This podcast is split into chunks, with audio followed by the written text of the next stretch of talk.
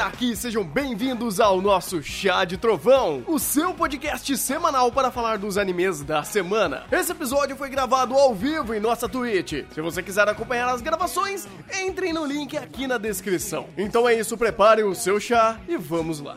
Episódio 11 de Kaguya-sama, eu sou o Thunder e nada como mandar aquela garota que te deu dor de cabeça uma boa parte da tua vida pro inferno. Ai, que delícia, que, que reconfortante. Exatamente isso, gente. Eu sou o Igor e não tenho nada a falar. Pode ir, Maurício. Já me apresentaram aqui é o Maurício. e duas coisas. Maldito episódio que me fez chorar duas vezes e essa garota não fez nada de errado. E eu posso provar. Ela não fez nada de errado? Tipo, sei lá. É, não, é, é, é, de fato não, de fato não. Da ela, perspectiva dela, não.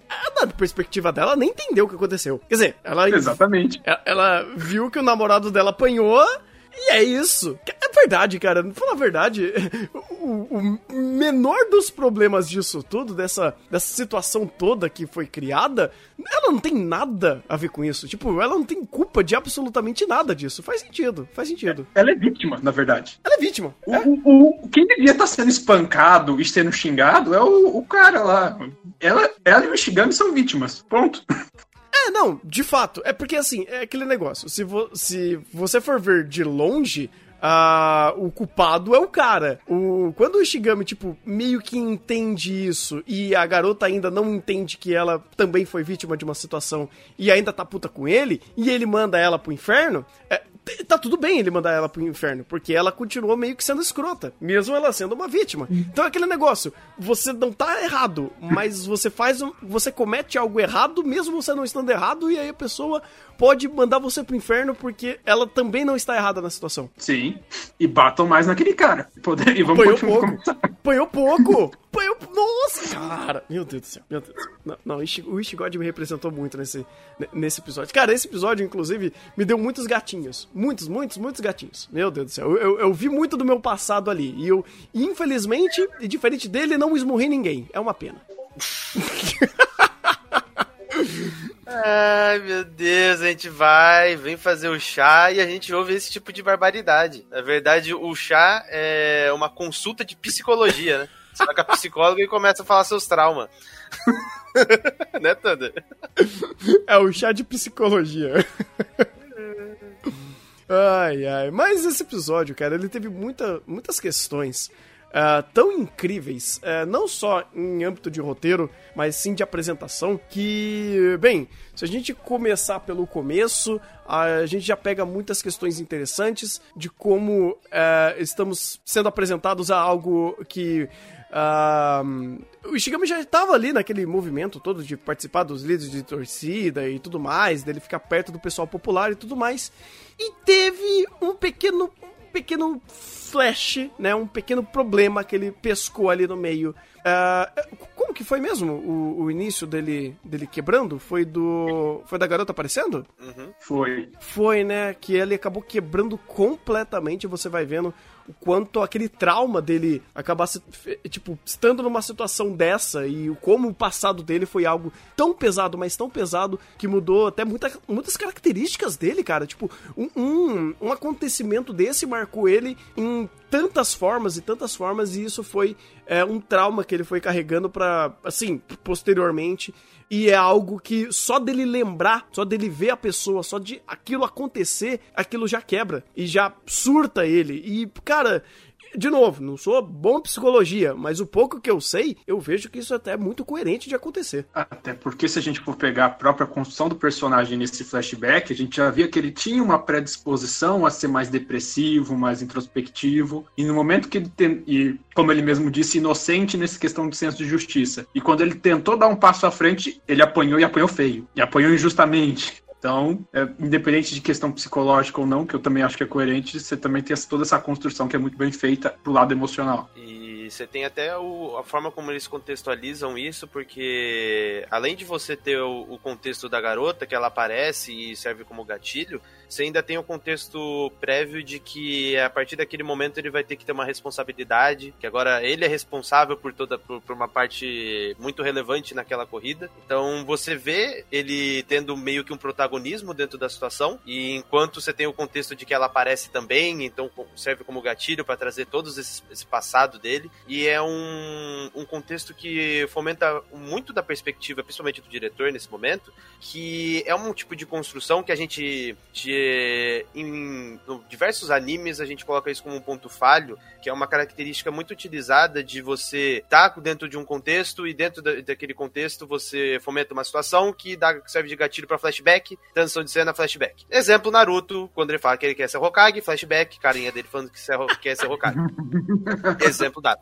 E esse é o uso habitual. Aqui não, aqui você tem um contexto em que ele consegue alinhar tanto a, a, a ideia de passar a psique do personagem, o quanto ele está afetado na situação, fazer a construção daquele plano, daquele ambiente que está sendo desenvolvido no tempo real, e você ainda consegue fomentar um flashback que, que faz sentido e que é alinhado com o plano real. Então, quando você vai para a cabeça do Ishigami e lembra daquele passado triste dele, você está muito preso ao, ao contexto do plano real, porque aquelas informações, além de ser válidas para ele, também fomentam como um aspecto de memória. Então não é simplesmente ah, um flashback que, que, que foi dado ali sem contexto nenhum. Não, tem contexto tanto em questão de, de, direção quanto em questão de roteiro, que ele consegue fomentar e deixar nas entrelinhas. Então esse é um uso bom de inserção de flashback e de uma estrutura que a gente, é, de maneira rotineira, a gente reclama desse tipo de estrutura, mas quando é bem trabalhada e bem embasada, ela já ela pode ser vista de outra forma, de uma forma muito mais positiva do que a gente vê normalmente. É porque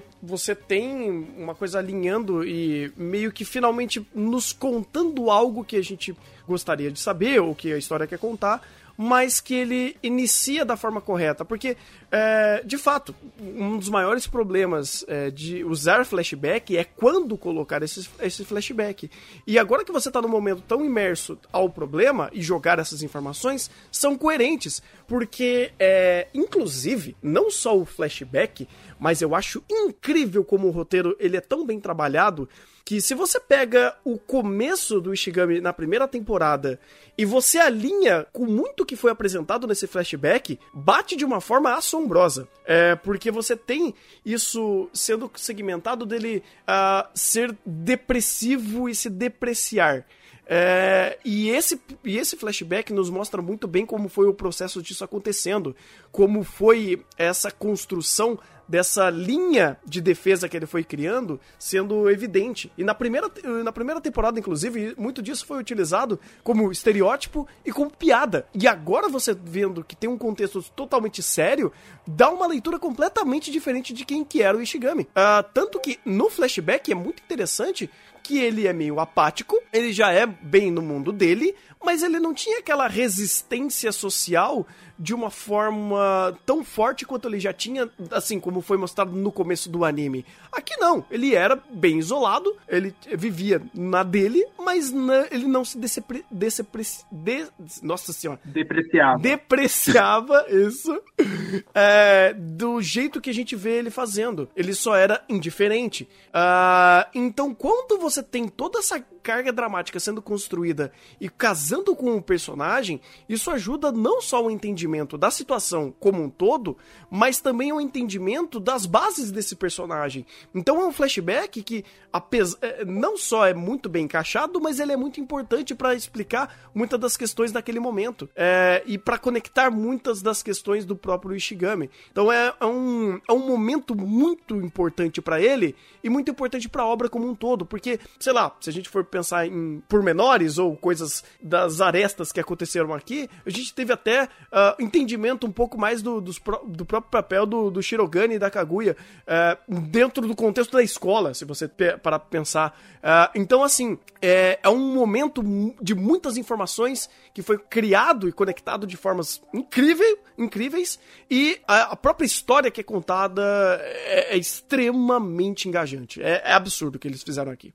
E também muito. Esse episódio específico, eu gostei muito da forma como o roteiro foi trabalhado, principalmente tanto essa questão de estrutura, de como foi montado, mas é, é, é, é você vê o quão é bom, porque quantas coisas foram trabalhadas aqui. A gente tem o, o, o plano onde o Ishigami tá com aquela dificuldade de não sabe para onde vai, do que ele faz. Você tem toda, toda essa questão de, de em torno da, da, da cabeça dele, de quanto ele tá afetado. Você vai pro flashback, a estrutura do flashback consegue te passar tudo que precisa de informação, é, meio que de maneira resumida dentro daquele contexto, e ainda fomentar o que tá acontecendo com o Ishigami lá. Então, tipo, estruturalmente, é, é muita coisa sendo contada em pouco tempo. E, e esse tempo, ele parece que, dentro dessas construções, ele, ele parece que aumenta, porque a tensão é tão grande, os diálogos são tão pesados, o, o momento é tão denso, que a sensação de tempo é diferente. E, e isso funciona muito bem na questão da imersão. Ah, muito disso vem pela direção, mas principalmente pela questão de roteiro, porque esse episódio específico não teve piadinha. Quando ele começou a engrenar e querer falar sério, ele não voltou. Ele não foi em estrutura de sketch, ele foi um episódio inteiro sobre isso.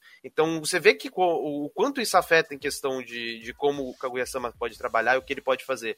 O simples fato dele ser um episódio inteiro sobre isso, não ser uma sketch, e ele não ter as quebras de piadinha, faz com que a carga dramática seja completamente diferente, mesmo que em questão visual, muito do, do, dos elementos que foram apresentados já são algo rotineiro pra gente. Eu, eu, eu pensei bastante, você me falou um negócio ontem que eu acho que já é até um, um momento legal de gancho, que é o que ele fez de diferente nesse episódio é contexto, porque a qualidade de, do Shinichi Omata tava lá em cima como sempre, obviamente, e é fantástico isso. Mas eu não acho que é tão simples assim. Tipo, eu prestei bastante atenção e eu pensei bastante sobre isso, e teve um elemento novo que ele nos trouxe é, que, é, vamos dizer assim, que eu já não sei mais o que é novidade porque ele faz tudo tão bem feito, mas ele usar isso para mim fez toda a diferença. E esse elemento é tão bem feito e tão utilizado, esse, esse objeto, vamos dizer assim, de, de, é, de construção de cena que ele fez,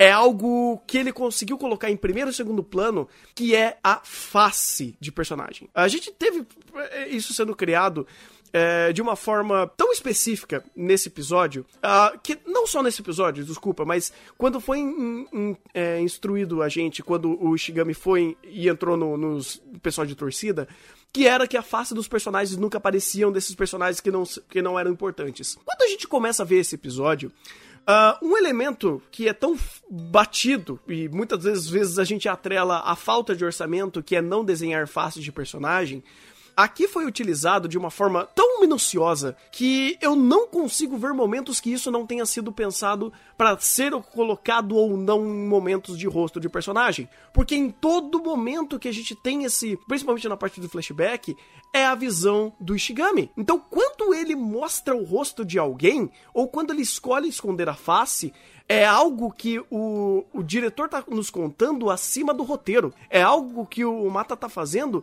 acima do que a gente tá lendo e apenas sentindo através da expressão do personagem. Isso daí, obviamente, é questão do próprio é, diretor criar uma leitura sobre a cena através de uma interpretação utilizando elementos visuais. Só que esse elemento específico, ele é tão forte e é tão presente nesse episódio, e ele subverte uma série de é, costumes que já estamos, é, assim, acostumados, obviamente, dentro de alguns animes, como geralmente algo ruim ou algo irrelevante, e nesse episódio ele consegue dar uma leitura sobre tirar faces de personagens de uma forma, assim, fora do comum, fora do comum. Porque você tem não só o fato de tirar faces, mas usar as faces para contar alguma coisa que você quer. Quando ele, o, aquele cara babaca tá fazendo um puta discurso, você tem dois momentos muito fortes para fazer essa representação de face, para usar a face do personagem para contar o que ele tá sentindo ou para induzir a cena. Você tem um momento do cara falando, tipo, fazendo toda a atuação teatral dele refletida no olho da garota, e você tem quando ele abraça o Ishigami e diz que, bem, ele caiu na armadilha dele. São dois momentos muito diferentes, porque quando ele, ele coloca o olho, a face ali da personagem, ele tá refletindo de fato, aquele brilhantismo daquele cara que tá sendo vítima e ele tá dando uma lição de moral em alguém que acabou de, de bater nele e ele não utilizando a violência para fazer tudo isso e mostrando o quão iluminado, o quão incrível aquele cara é. E do outro momento você tem, uh, e eu acho que é até mais interessante, quando ele tá faz... Eh, quando ele chega próximo do rosto do, do Ishigami e fala a, aquelas coisas, ele continua mantendo a estética do rosto de não aparecer os olhos, mas quando ele faz isso, é, nesse momento que ele aproxima, ele cria uma feição onde você não tem os olhos bem detalhados, mas você tem todos os traços faciais. Então você consegue entender uh, que ainda assim, mesmo ele não tá levando, é, não enxergando o rosto de ninguém, esses rostos existem e as intenções, as intenções estão ali. Então, cara, é uma forma de trabalhar tão específica em fazer rostos nesse episódio e utilizar isso para trazer mensagens e leituras que, por mais que seja padrão você ver muitas dessas questões em alguns animes, aqui ele foi para outro nível. Aqui ele subverteu o fato de você fazer ou não traços faciais. É, é, é outro mundo. Só confirmando, teve momentos que até a Kaguya e o Shirogane estavam sem os olhos em, nesse episódio, não teve? Vários uhum. momentos, vários momentos. E momentos antes do flashback. Isso aqui impacta mais ainda. É, então, assim, é, é, é, dentro do flashback, fora do flashback, a todo momento, o, as, as escolhas de utilização da face é incrível. Ou até mesmo, por exemplo, teve um momento incrível quando é, é, mostraram os pais do, do Shigami que ele não ele estava vendo a face deles, mas o diretor escolheu não mostrar os olhos. Então ele estava ainda enxergando essas pessoas porque são pessoas importantes, então são pessoas enxergáveis mas aí vem o diretor e tira a face dele de propósito. Pra gente, como espectador, não ter essa, essa feição a esses personagens. É, é um detalhe, cara, é um nível de detalhamento que você fala, mano, não é possível. Não é possível que uma pessoa conseguiu pensar tão bem em conduzir essas cenas a esse ponto, a esse micro detalhe. Tá, tirando isso, tem mais alguma coisa? Ah, não tipo, não que eu me lembre, mas isso foi tão gritante para mim, foi tão e... forte que me assustou, de verdade. Porque até como comentário no chat, depois eu vou chegar, vou comentar, vou confirmar, pra não ficar só na informação do chat, que isso já vem do mangá. Uhum.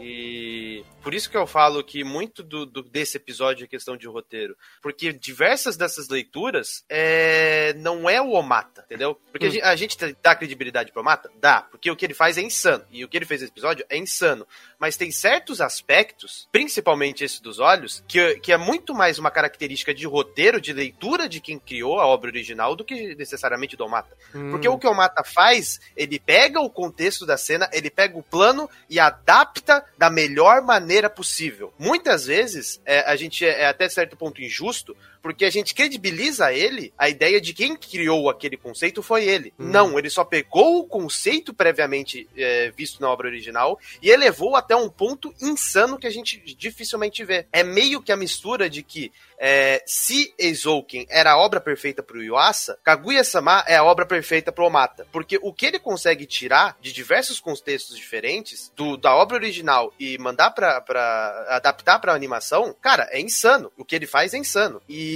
e muitos desses aspectos vêm da obra original. Então, esse aspecto específico que você comentou, eu daria até mais credibilidade para o material original do que para ele. Porque você vê que isso influencia muito no texto. Não é simplesmente uma mudança de construção de cena cena, uma amplificação de alguma coisa, não. Você vê que isso afeta até no character design. Então pensar que simplesmente foi ele que fez isso, ou que foi uma ideia dele, eu acho que, tipo, descredibiliza muito do material original, porque, querendo ou não, assim como Eizouken, a gente fala muito do Yasin Eizouken, aqui a gente fala muito do Mata, é, a obra original, cara, é muito boa pra, pra, pra ter esse nível de roteiro do, do que a gente conta e do que a gente segmenta. O que eu dou muita credibilidade pro, pro Omata nesse episódio específico é a montagem e edição. Hum. Porque a forma como isso foi estruturado é insano. É insano. Porque não é fácil você estruturar um episódio dessa forma, onde você precisa ter o começo, meio e fim, onde o, onde o diretor tá habituado a ter quatro sketches por episódio. Uma estrutura completamente diferente. Aqui, o, a, posição de série segmenta o episódio de maneira totalmente é, fora do padrão. E geralmente, quando a gente vê obras saindo do padrão, do escopo, a, a gente vê que geralmente ela ela erra ou cai um nível de qualidade, que a gente vê muito em episódios, em animes com episódios episódicos. Aqui não. Aqui é basicamente um episódico, porque eles estruturam de maneiras diferentes, mas eles acertam de um nível altíssimo de tipo 10 ou 9 todo episódio. Então, esse aspecto em específico, eu dou, dou até mais credibilidade pra obra original do que pro, pro Omata. Não querendo dizer que, tipo, ah, o, foi o material original que fez esse episódio, não foi o Omata. Não, o que o Omata fez nesse episódio não tá escrito, mas não foi só ele. E Ah, esses sim, aspectos específicos que você que a gente vai ressaltar, a gente vai ressaltar muito mais em questão de roteiro do que propriamente em direção. É porque é, eu concordo, eu também faço meia culpa, porque eu talvez possa ter saído um pouco enviesado nesse sentido, mas é aquele negócio. é, algumas vezes, e por eu não ter lido o material original, que isso é até bom porque não me enviesa do que, que eu tenho que ver ou não, ah, é, ou fazer a comparação, como a gente tá fazendo em Otome Game, mas Otome Game era um caso especial. É, aqui é outro aspecto. Então, assim, é, quando eu vejo algo que não me parece necessariamente ser de primeiro plano de roteiro, por exemplo, a utilização de, de, de faces, por mais que a ideia tenha sido do, do, do, do mangá, e isso é uma excelente ideia, a forma que ele conseguiu conduzir isso de uma forma tão coerente ah, me, me dá o, o- o- já dá o crédito a ele de pelo menos e se for tipo assim começar a base do de dar os méritos dele ter pego a ideia e representado a ideia de uma forma majestosa. Então se a ideia não é dele é créditos ao mangá. E obviamente o, o mangá de Kaguya é, assim tem, tem muitos créditos a ser dado a todo momento porque eu li algumas coisinhas ali no meio e é incrível é fantástico é maravilhoso. É, só que a ideia dele ter pego e conduzido essa ideia original de uma forma também coerente dentro da obra e, e, ter, e ser muito assertivo em representar tudo isso, também é muito mérito dele. Então é, é aquele negócio, eu teço elogio pros dois,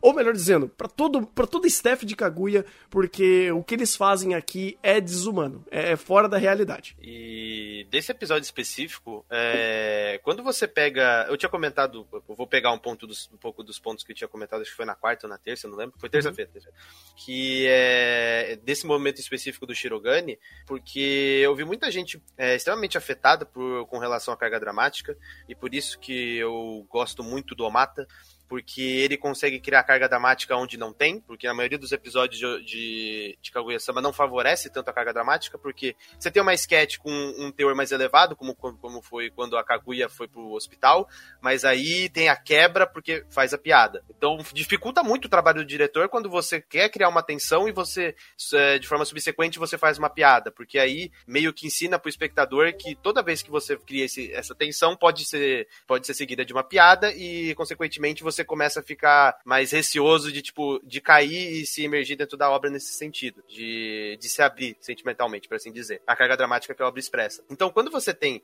esse tipo de característica, é, é extremamente difícil pra, pra gente entrar nesses momentos de tensão e carga dramática. E quando a gente tem um episódio desse, que é puramente carga dramática, a gente vê o quanto o, o Omata consegue tirar dessas situações.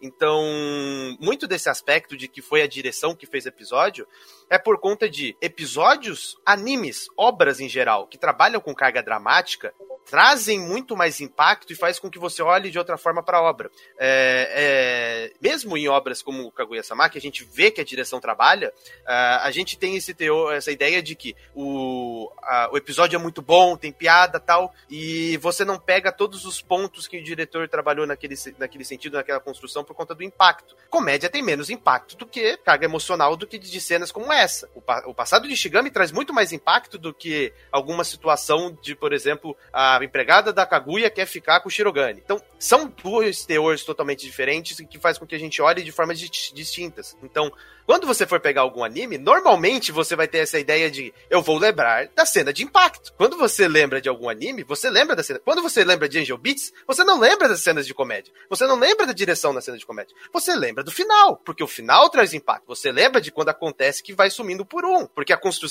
favorece o seu olhar está em cima daquilo. E eu sinto que muita gente teve essa mesma perspectiva sobre esse mesmo episódio, porque o, o nível do Omata tá lá, e tá lá como em todos os outros episódios. Mas nesse episódio tem um contexto de carga é, dramática que salienta e faz com que a gente olhe em mínimos detalhes que geralmente na comédia a gente não vê. Eu eu entendo, eu entendo, mas eu acho que são coisas diferentes, cara. Porque é, momentos dramáticos, dra de drama, vamos dizer assim. Tipo, se a gente, se a gente for é, elencar, é, digamos assim, objetivos de. Uh, de evocar. Qual, qual, é o sentimento que eu quero evocar naquela cena? Uh, eu não vou esperar um momento épico e catártico em uma comédia. Eu vou esperar risada. Eu vou esperar, tipo, é, é uma reação cômica. Assim como um momento de tensão, horror, suspense, eu vou esperar ser surpreendido ou ficar coagido, coagido não, tipo, ficar apreensivo, vamos dizer assim. Então, uh, não dá para comparar um momento de comédia. Eu, eu entendo, eu entendo. Tipo, obviamente, um momento emocionante, emocional, ele vai ser mais impactante do que um momento de comédia. Mas ele foi feito para fazer isso. Então, se ele tá fazendo, é correto.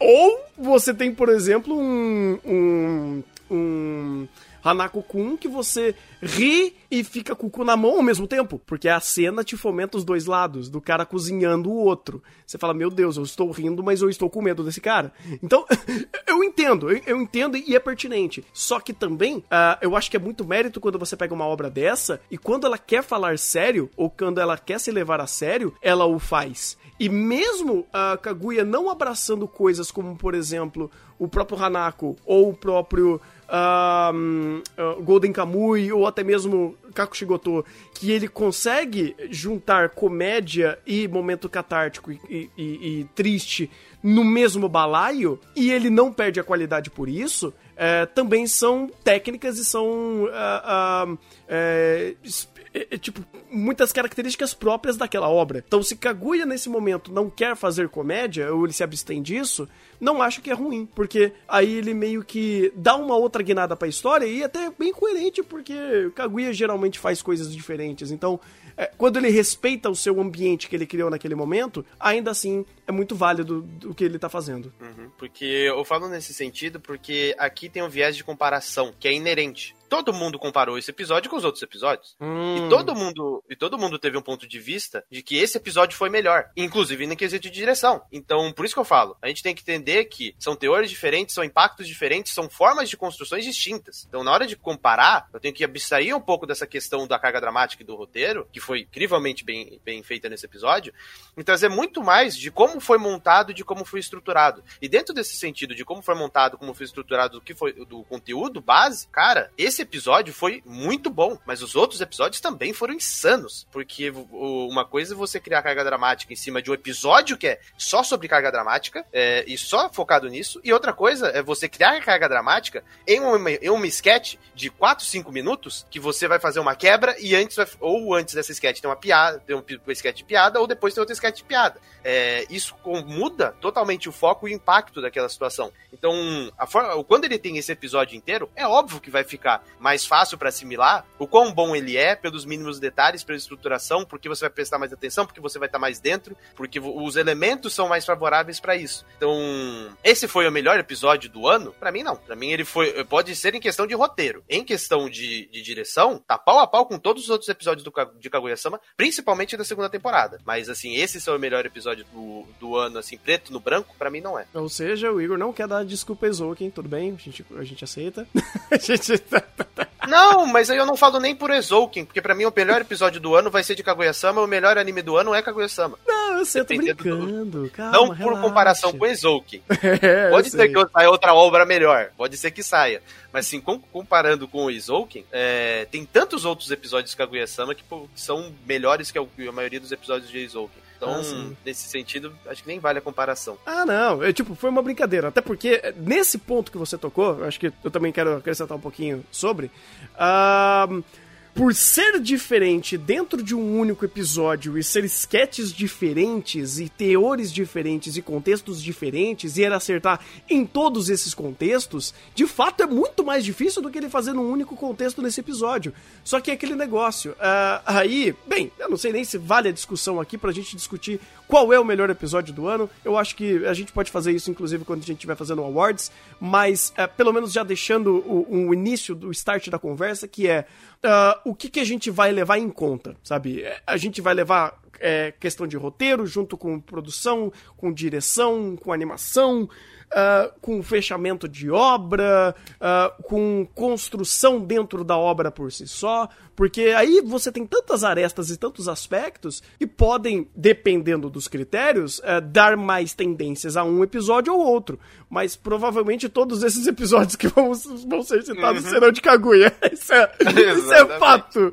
Apesar de que. É, é, tem, o episódio 4 de Eizouken. É, tem o episódio 4 de Eizouken. Eu não sei, você chegou a assistir inteiro Eizouken? Não, ainda tem que ver. Ah, ah, tá. Porque tem outros episódios ali, outros momentos que você fala, é, é difícil. Não é tão claro assim que a Gu ia ser o primeiro anime do, de 2020. Mas, de novo, eu acho que são, são conversas que a gente pode ter quando o momento for correto, porque aqui a gente quer falar desse episódio aqui maravilhoso. Eu quero até dar uma, uma guinada e porque eu quero fazer uma pergunta para vocês, porque é, para mim eu entendi, mas eu não sei se eu entendi. Eu entendi, mas não sei se eu compreendi.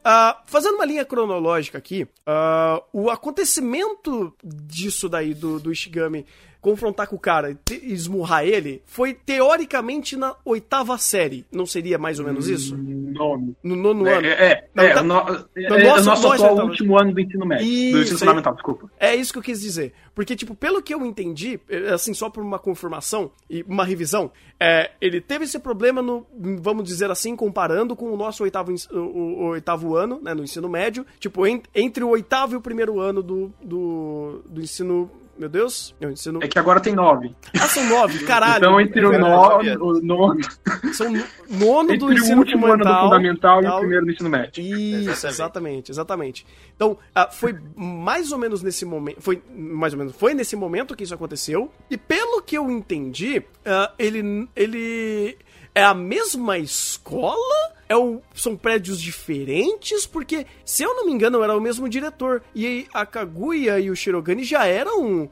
ah, presidentes e, e vice-presidentes do Conselho Estudantil quando esse caso aconteceu. Então, tipo, eu, eu fiquei meio perdido. Eu falei, pô, ele- eles fizeram tudo isso ah, enquanto ele, ele ia pro primeiro ano, mas ele tava na oitava série. Então, como que ele voltou pra escola depois disso? Ele foi pro primeiro ano ainda com essa pendência? Eu não entendi. Tipo, eu, eu fiquei meio, tipo, Aí confuso. entra roteiro. Hum? Aí entra roteiro. Porque em episódios anteriores, a gente viu que ele conseguiu entrar no ensino. é, isso aconteceu no último ano de fundamental dele. Uhum. E ele foi a- e ele conseguiu entrar no ensino médio por causa da Ino brigando. Eles estavam na mesma escola, só que provavelmente em outras aulas, porque eles estavam no ensino fundamental. A Kaguya e o Shirogane já estavam no ensino médio. E quando ele entrou, provavelmente ele não conseguia pedir a carta de desculpas, ele não conseguia reverter a suspensão. E eles, como membro do conselho estudantil, foram avaliar o porquê para ver isso e descobriram toda a mutreta. Então vamos dizer assim, pelo que eu entendi do roteiro, o fato do Ishigami ter passado, ter conseguido manter se manter na escola e passado para o ensino médio, foi aí no bater no pé, porque viu que a situação dele era injusta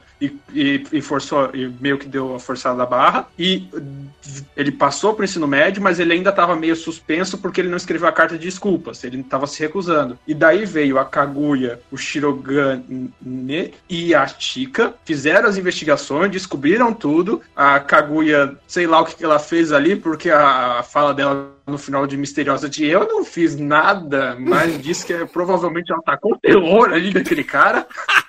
Eu acho que na garota eu acho que com a garota ela realmente não fez nada, ah, mas aí, o que deu a entender do roteiro até agora foi isso e me soa bastante coerente. Eles são do conselho estudantil, eles têm que resolver os problemas dos alunos, eles viram que tinha um aluno com sérios problemas, eles foram investigar, descobriram todo podre e bora resolver a mutreta. E daí a gente teve, por isso até que falam que o, o, eh, o Ishigami, ele entrou no conselho estudantil na metade do ano. Então ele passou seis meses como Hikikomori em casa, sem conseguir ir na escola, que é esse tempo aí que ele estava no ensino médio, primeiro ano do ensino médio, mas não comparecia. Ele tinha passado, mantido na escola, mas ele não estava indo porque ele estava nessa nesse limbo dele aí da carta e tudo mais.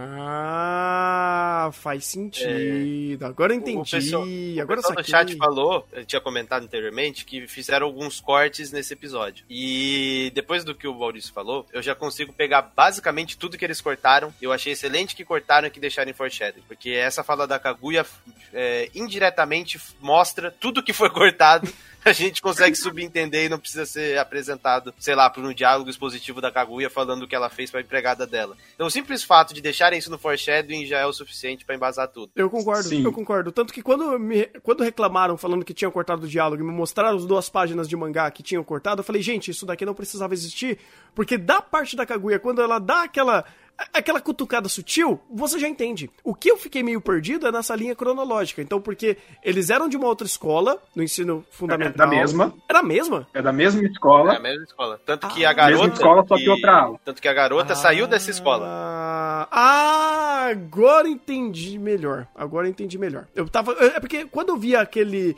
aquele layout diferente, eu pensei que era uma outra escola. Por isso que eu me confundi. Então o Cloyster do Thunder atacando novamente. Na- Nada diferente, segue o jogo.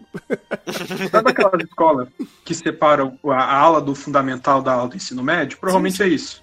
faz sentido, faz sentido. E por ser, eh, inclusive, uma, uma escola de elite. Então faz sentido. Uhum. É, não, be- beleza, beleza. Eu acho que essa, essa revisão aí, talvez esses pequenos detalhes, é, é, não só pra mim, mas se alguém não tinha pego essa linha cronológica também é bacana da gente entender. Porque agora faz todo sentido. Pelo menos assim, explica melhor a linha cronológica dos acontecimentos e, e ah, por mais que o anime tenha sido bem montado nesse sentido, meio que deixa mais fácil quando a gente junta os pedacinhos e, e faz a linha toda e fala: Ah, agora entendi, agora faz sentido. Mas de É qualquer aquela forma. coisa. Ah. É, Pode terminar, pode terminar. Não, não, não, não. É, pode, pode pode ir. Esque- Esquenta não. É, é que eu ia falar, aquela coisa, ele foi construindo aos poucos e ele foi construindo diversos elementos. É até uma, uma coisa interessante que eu, que eu achei super legal.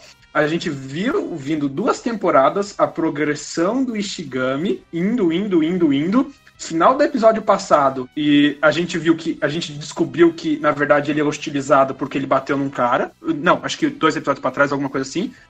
E daí, termina o episódio, a gente vê uma garota, a gente entende toda a situação, não precisa falar quem é ela, não precisa nada. E nesse episódio, só do Ishigami ver ela, ele regride tudo. Ele quebra de vez. Ela não precisa falar quase mais nada. Então você tem toda essa construção de personagem que é maravilhosa e Kaguya-sama sabendo, ó, eu já falei isso, isso aqui já foi construído. Então, já tá feito, bora botar o degrau acima e vamos construindo esse roteiro, um degrau, não precisa ficar. Então, eu acho que você não lembra da coisa que eu falei dois episódios atrás, então eu vou refalar de novo. Não, é uma construção pedra em cima de pedra. Faz sentido, faz sentido. Tanto que quando. ah, e, até me explica muito, e é muito coerente, quando ele vai sequenciando os fatos, e quando você fala, pô, o Shikami nunca falou nada sobre esse caso e não sei o quê. Aí conta toda essa situação e você vê o passo a passo e fala: É, não tinha o que ele falar, não tinha o que ele dar a versão dele. Não, ti, não tinha a versão dele. Porque a gente viu, ele tentou dar. ele não conseguiu nem dar a versão dele, nem quando o cara ele começou a ganhar dele na lábia, e isso mostra como o carisma é um atributo super overpower em RPG, né? Bardos são coisas do demônio, e como também ele levou uma culpa de algo que ele não fez e uma história que ficou tão no subentendido, no subtexto pra quem viu de longe, que não tinha o que ele falar, não tinha como ele se defender. Mas, ah, vamos dizer assim, quem sabia e quem era pra saber da situação, é, ficou sabendo e isso meio que morreu durante a história, porque isso nunca nem foi citado. Era algo que foi comentado por cima por uma galera que não tinha nada a ver, que lembrou de fofoca. Mas os personagens principais, os personagens que são amigos deles, ninguém ligava, ninguém se importava, porque isso já estava sendo. Já estava inclusive resolvido. É, se essa garota não tivesse aparecido, nunca isso teria sido fomentado novamente. E a vida que segue. Essa questão. Ah, pode falar primeiro, Igor. Não só uma informação. No mangá, acabei de confirmar. Mesma coisa. Não tem os olhos. Hum. Essa questão de, do- da versão do Ishigami não ser aceita é muito legal ver o nível disso, porque numa sketch rápida a gente vê que nem os pais dele aceitaram essa versão. A gente tem uma cena literalmente o pai dele batendo nele. Então você vê que na perspectiva dele, só ele sabia o que aconteceu, só ele e mais ninguém, não existia nada, ninguém. E daí que ele já era, tinha essa característica mais retraída, ele quebrou de vez. assim, É, porque é natural, né, cara? É, é, assim, pelo pouco que sei, eu, eu, eu sei como é, é uma questão muito de briga de espaço e atenção quando você é um adolescente na escola e algo. E, e, esse, e essa situação muito mais social, essa briga mais social de poder e de uh, você ser o mais ouvido ou ter mais crédito porque você é popular é uma realidade enorme. Então você pega alguém que basicamente não tem voz ativa e não tem ninguém do lado dele, vamos dizer assim, ninguém tá tomando partido dele para entender uma situação, isso era normal de acontecer. Isso inclusive acontece, né? É, são questões muito sérias que acontecem no, é, em, em, âmbitos escolares quanto a essa situação que o próprio Kaguya já, já nos disse e nos contou de uma forma fantástica, né? Uh, cara, e em outras coisas muito mais pesadas, inclusive, que a Kaguya aborda de um jeito tão fascinante nesse sentido que a atitude do cara sendo contada superficialmente por alguns bons tons ali dentre ah, eu vi, ele peguei ele numa conversa traindo a garota. Uh, ele mesmo se gabando de tudo que ele estava fazendo, uh, desdenhando a garota que ele tá ficando, que ele tá namorando, porque ele é assim mesmo. A popularidade dele dá a ele um status que ele pode abusar de garotas sem problema nenhum.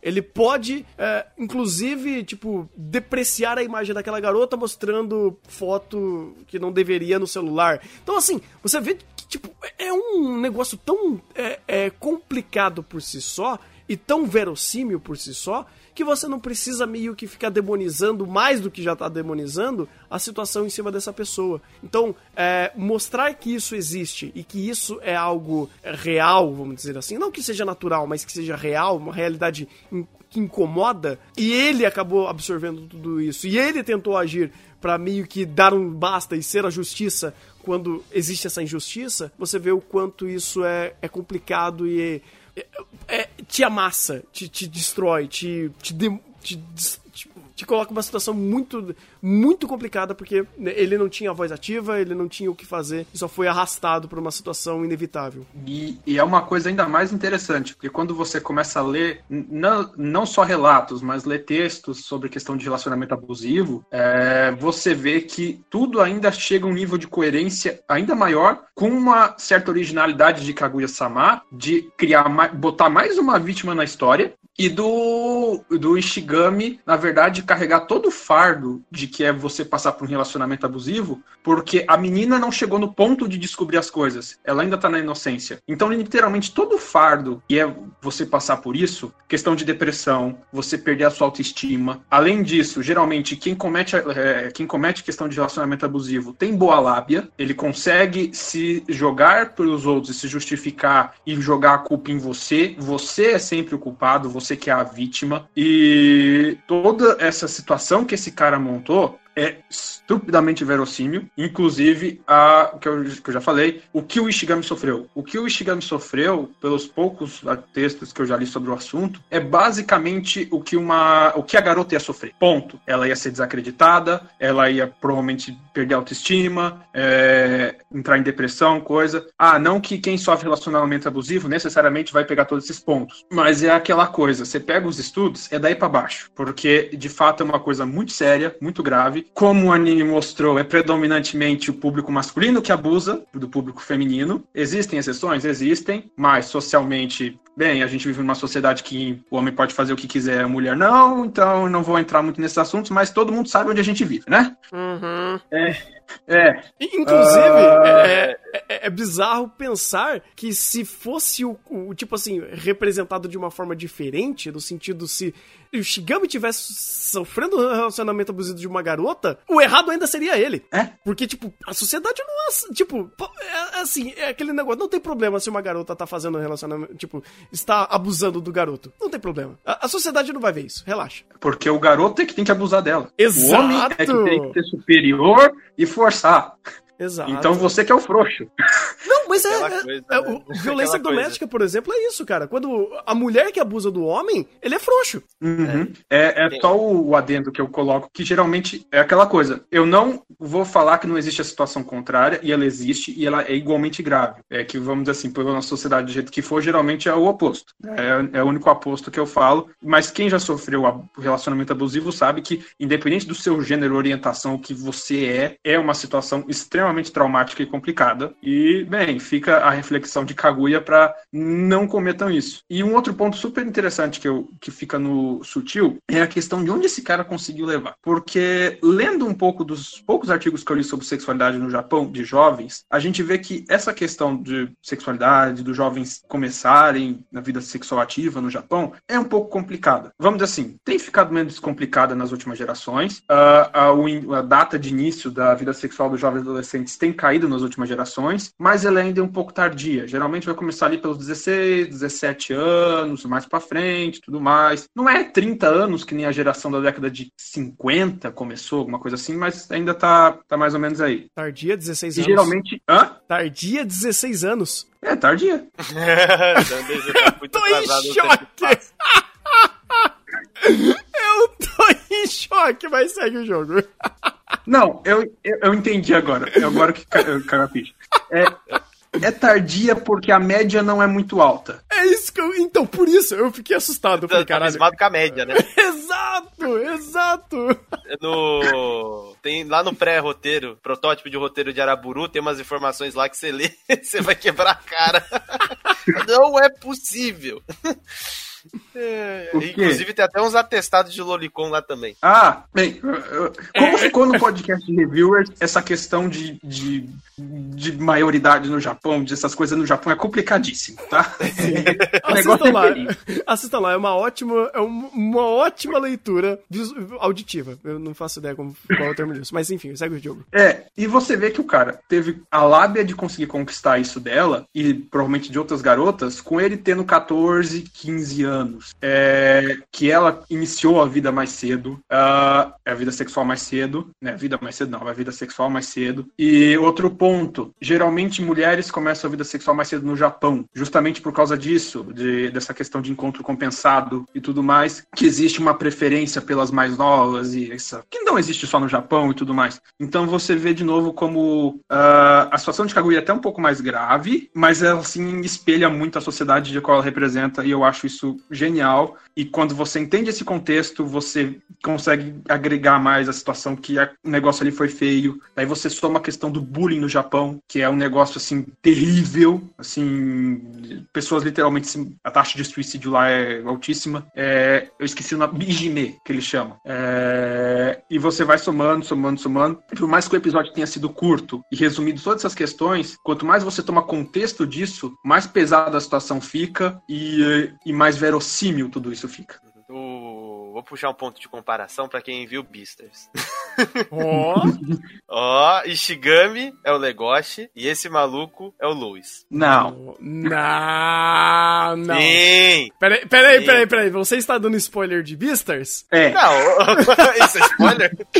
Olha, comparar ele com o Louis é spoiler. Se for spoiler. Não, isso. pô, aconteceu na primeira temporada. Não, não, não, não, não. Mas Peraí, o peraí, peraí, peraí. Uma coisa é pecado. abusivo. É, calma lá, calma lá. Uma coisa é Não, o comer a resultado foi o mesmo, saiu na porrada. Ah. O resultado foi o mesmo, na Ah, não, mas o contexto é completamente diferente. Ele só, Não, o, o Lois só comeu uma coelhinha. Aquele lá comeu um rebanho inteiro. Comeu o rebanho inteiro, botou a culpa no rebanho e ainda fez o outro pegar trauma. Exatamente. O cara abriu o zoológico. Ele abriu assim o. o... O, o, o calendário, né? Tipo, aquele panfletinho do, do zoológico com os horários e, e com todo o mapinha e tudo mais, ele viu aquilo como cardápio. Falou, "É, aqui eu vou passar o rodo, rapaz. Foi o que o cara fez. E ainda jogou culpa no zelador. É um filho da puta mesmo. Mas, cara, comparações. Mas é, aqui realmente o negócio é muito mais sério. Porque não é apenas é, um relacionamento abusivo, mas é toda uma situação e um contexto que isso se encontra. Porque hum, a forma que foi apresentada, e eu adoro como esse episódio mostra isso tão. é, de uma forma tão sutil, mas é aquele negócio, para um bom entendedor meia palavra basta, que a forma que ele foi contando tudo isso, e até as ações eh, que parecem exacerbadas do próprio Shigami perante a tudo isso, já nos dá o tom correto. Então é aquele negócio. Não há tempo de explicar tudo, irmão. Apenas entenda nas entrelinhas e entenda o quão pesado é isso e reflita sobre o que estamos apresentando. Porque quando você faz isso, todo esse contexto se torna muito mais verossímil. E eu acho que isso que ganha muito pontos nesse sentido, ainda mais para criar é, esse envolvimento catártico, esse envolvimento climático, esse envolvimento pessoal que a gente tem com o Ishigami. Porque ah, o que fomenta e o que enaltece nessa situação toda toda é o quão verossímil é. Então, você usa essa verossimilhança para criar contexto, para criar um, para contar o que aconteceu e usando poucas palavras e poucos momentos e obviamente montado de uma forma magistral, majestosa e sei lá, de outro mundo. Uh, tudo isso em tão pouco tempo cria um impacto enorme. E aí tá volta o que você tinha falado, Igor, de que a produção desse episódio, é, o que a gente pode de fato uh, dar é, é, todos os créditos é como isso foi montado e segmentado. Porque por mais que no material original já era incrível, aqui continuou sendo incrível e montado de uma forma incrível. E foi algo fantástico, cara. Foi, foi algo assim que eu até tento não falar muito sobre o quanto pessoalmente esse episódio me afeta, porque é, esses assuntos pessoalmente me afetam muito, porque não é o objetivo aqui da conversa. Mas de fato, é, é, in, é incrível e é de outro mundo como isso foi bem feito e bem representado, sendo Sendo que, bem, seria muito fácil tudo isso só parecer tão maniqueísta e olha, meu Deus, como o mundo é malvado e blá blá blá. Uhum. Que mais me espanta é a forma como foi estruturado a psique do, do Ishigami porque inicialmente ele é o cara que ele sofreu tudo e ele é o cara que aguentou o karma de todas as consequências que foram, foram trazidas ali naquele momento, porque a partir do, do momento que ele não escreve a, a, resposta e ele não expõe tudo aquilo, ele, querendo ou não, ele protege a garota. E até o final essa, essa mentira, essa mentira é estabelecida e é mantida em prol de manter aquela garota inocente, ignorante sobre a situação. Então, a forma como isso é trazido para ele em primeiro plano de ele ter que carregar todo aquele fardo e ele passar naqueles oito meses, se eu não me engano, foi oito meses que ele ficou dentro daquele quarto e ele não, vo, não voltava para a escola, todo o impacto foi em cima dele. Então, não é só uma ideia de uh, construção da carga dramática, mas é como utilizar isso e expressar isso no, no, personagem. Porque uma coisa é você me falar que ele ficou oito meses no quarto, ou, ou, outra completamente distinta é você me apresentar o impacto disso sem me mostrar o processo. Por exemplo, o cara no Kyokai, quando ele vai dar passagem de tempo, você vê aquele tempo passando. Então ele faz aquela construção que dura muito tempo. Você perde dois minutos passando, mostrando a passagem de tempo. Kaguya-sama não faz isso. Ele mostra que. Ele fala que houve aquela passagem de tempo. Mas como que eu vou passar pro espectador que houve aquilo? Como que eu vou passar esse impacto pro espectador? Porque ele não tá vendo aquilo. Então ele precisa jogar no plano do presente todo aquele impacto de, do que veio trabalhado no flashback. Então isso para mim funciona muito bem e eu gosto muito de quando fazem isso. Que é conseguir alinhar as suas limitações, no caso aqui de tempo, com, com, e construir de maneira, uh, mesmo com essas limitações, trazer o impacto necessário. Porque o que eles fizeram aqui com o Ishigami, a construção e desconstrução em torno do personagem foi incrível. Ainda mantendo a coerência da narrativa e o, o a forma como o roteiro foi estruturado. É incrível, cara. É incrível. É, é algo, tipo, muito bem pensado. É, gosto muito como, como o próprio background conta muito sobre isso, né, cara? Tipo, a parte que ele tava fazendo essa montagem de tempo e fazendo as, uh, ele escrevendo e mostrando até o quarto dele sendo ficando bagunçado, o fato dele ter cadeado na, na porta, sabe? Tipo, é um elemento que você assusta. Então é, é bacana como tudo isso vai montando e compondo a ideia que você tem que ter sobre tudo isso. É, e que bom, cara, que bom que, que Kaguya tem produção para montar essa história tão fantástica, né? Que no seu material já é tão bom bom, e aqui foi dobrado provavelmente essa qualidade, né? Diferente de um outro aí, que é, é, deixa pra lá, vai, deixa pra lá. Não vou falar disso. É, eu tô vendo alguns quadros aqui do mangá em tom de comparação, mas é, eu acho incrível o, o quanto de a mais que tem, porque Bookworm mesmo, quando você compara a obra original com, com o anime, o Bookworm é uma exceção, né? Porque tem downgrade. downgrade? Mas a maioria da... Downgrade? Aquilo é uma ofensa! Mas na maioria das obras, você tem, quando você faz a comparação, você tem um elemento ou outro assim que se destaca mais em questão de do audiovisual mesmo. Kaguya-sama se utiliza tanto, do, tão bem do audiovisual, que às vezes parece que quando você compara com o mangá, parece que, tipo, o mangá é feio, ou alguma coisa do gênero. Não, o mangá é bonito pra caramba, ele tem uma estética própria. O negócio é que o, a produção consegue trazer tanto detalhe, tantos elementos, tantos planos, tantas camadas pro anime, que, cara, é até sacanagem comparar com os recursos que o mangaka tem porque os recursos que o anime tem e como utiliza esses recursos é, é um abismo de diferença. Você tá entre o céu e a terra, você, tá no, você entrou no abismo do meio de Abyss e, e aquela é a distância. Hum. E não é por culpa do material original, é que aqui se utiliza de muito bem desses recursos, desses elementos para fazer a adaptação, e eles são recorrentes. Cada cena tem um tom e tem um teor único, tem um elemento único, tem uma construção única, que fomenta muito de, desse aspecto e faz com que a gente pense naquele momento e fala, caraca, que incrível! E você compara e olha pro mangá e fala, que estranho, mas tipo, é, é porque é o uso do audiovisual, a gente bate muito na tecla aqui, de uso de trilha sonora, de quanto, de como consegue construir cena, que é basicamente o mata.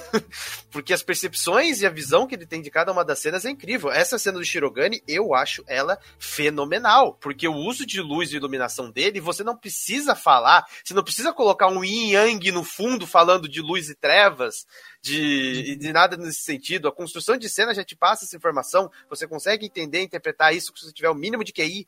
Então, a forma de, de como a obra consegue se utilizar desse simbolismo, dessas construções de cena, sem precisar fazer diálogos expositivos e salvando muito tempo para o que é realmente importante e relevante, cara, é, é uma maturidade, é um nível de qualidade, assim, surreal para os padrões que a gente tem de média de temporada. Eu vou até um pouco além. Kaguya-sama sabe não só usar usar o, o, formato audiovisual, né? Mas ele sabe usar o subformato anime, animação. Porque existem. Uh, dentro do audiovisual, você tem a animação tem recursos especiais que nela cabem muito melhor do que, por exemplo, num filme com pessoas. Numa animação, tudo é, tá ali, tá desenhado propositalmente e você pode fazer expressividade, hiperexpressividade, botar outros elementos na tela que não seriam normais de estar tá ali, como o Kaguya-sama faz várias vezes em sketches assim incríveis. Então, e além do mais, o próprio audiovisual, em comparação a uma mídia física visual, ela consegue te estimular por muito mais vias, né? Som, movimento, é, texto, texto tipo de roteiro e tudo mais. Então, é, o, o, o, diretor sabe, sabe o que, o que tá mexendo, basicamente. Sim, sim. Mas como assim você não pode. É, tipo, você não conseguiria fazer todas essas, essas questões artísticas num 3D? Vocês não viram o, o live action de Kaguya-sama? Aquilo lá é uma obra de Deus! Meu Deus. E quando eles tentam trazer elementos do, do anime pro, pro, pro, pro live action? Ah. Meu Deus do céu, quando eles metem aquele projeto de CG, aquele protótipo de CG do Blender, Ai, cara, é doído. É doído, doído aqueles elementos. aqueles personagens de cabeção, aqueles, aqueles craque da Copa, meu Deus do céu. Não. Jesus. Por isso que eu falo, é, quando o diretor sabe usar a mídia, é, é, é um negócio incrível. Eu tenho como exemplo, a gente falou muito de Yesterday, que Yesterday, se fosse adaptado para um live action, seria simples, fácil, não é difícil, só precisa ter ator bom. Porque de resto, assim, é, é simples. Mas é, obras como, por exemplo, uh, os filmes do Satoshi Kon, o próprio Kaguya-sama, cara, são obras que, em formato de 3D, live action que for, é impossível, porque a mídia não permite. É uhum. É aquele tipo de transição de mídia que você não tem como vencer. Você pode ter o melhor CG do mundo, pode chamar o pessoal da Marvel. Não vai conseguir transmitir o mesmo impacto do que uma construção em 2D é, em formato de animação, porque a, a própria é, construção é, é, é específica dessa mídia. Então, quando ocorre essa transição de mídia, você tem limitações e não tem como sair, abrir, mão desses, uh, abrir mão desses aspectos.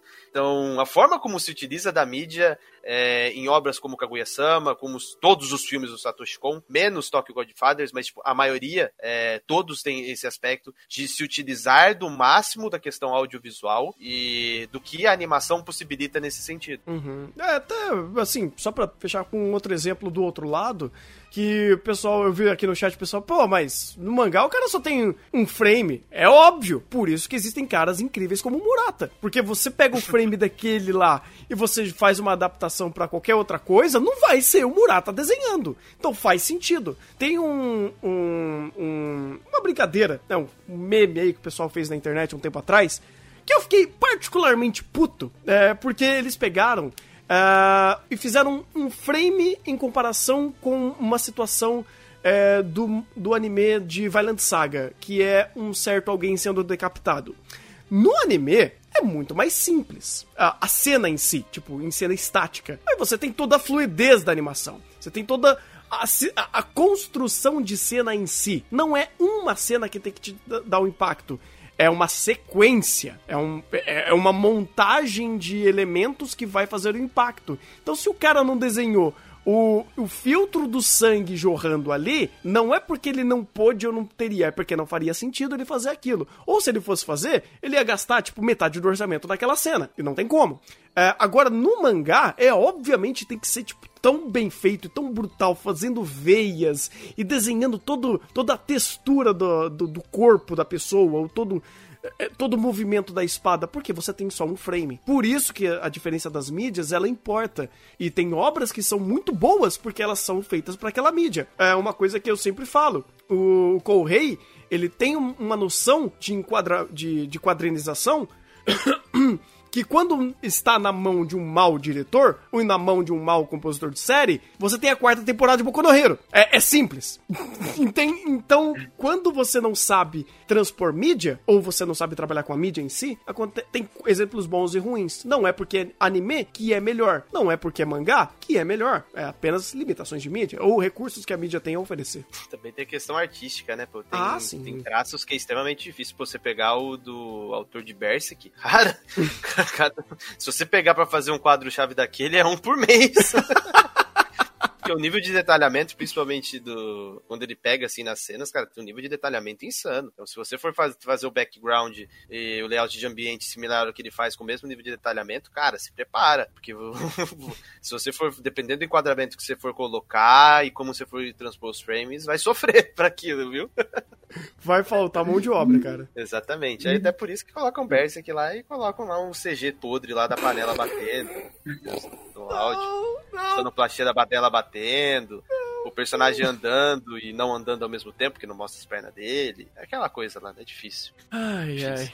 É, é até legal essa questão. Pode terminar. Não, não, só eu falei que é depressão. É depressivo isso, é depressivo.